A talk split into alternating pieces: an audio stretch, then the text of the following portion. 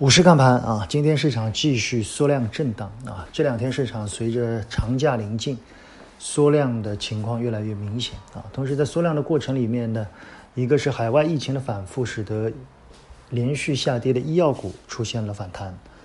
当然，我们对医药股的持续性要保持谨慎啊。其次呢是创业板的个股啊，在昨天妖股这个地天板以后啊，依然吸引了很大的。这个流动性啊，这个品种呢，我们虽然不关注，但是由于这两个板块啊，在目前的成交量下集中了一些流动性，所以使得整体市场的流动性进一步的丧失。整个下半年啊，我们反复强调流动性是不如上半年的。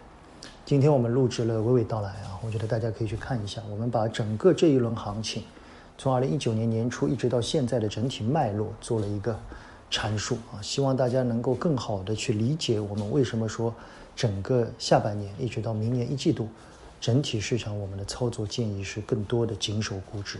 啊，我希望今天的娓娓道来能够对大家未来的操作有更好的主观性。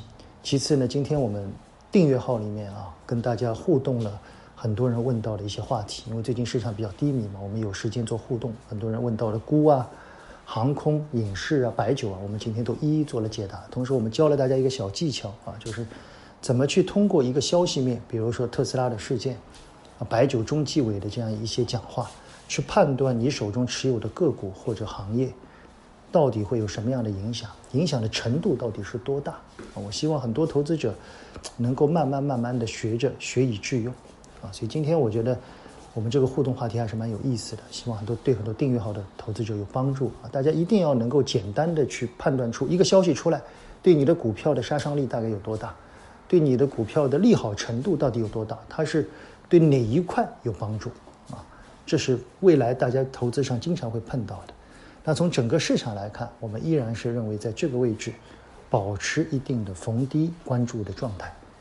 成交量要缩啊，缩到一定的程度。我们说了，这一波行情，我觉得最好的几个机会，一个是接近三千两百点附近，一个是九月底啊，也就是本周或者下周啊，我觉得到。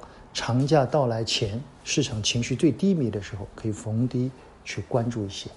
长假之后，十月下旬，大洋彼岸的很多消息透明以后，又是一个机会啊！之后可能会有一些低估值、更好的回升的过程，仅供参考。谢谢大家。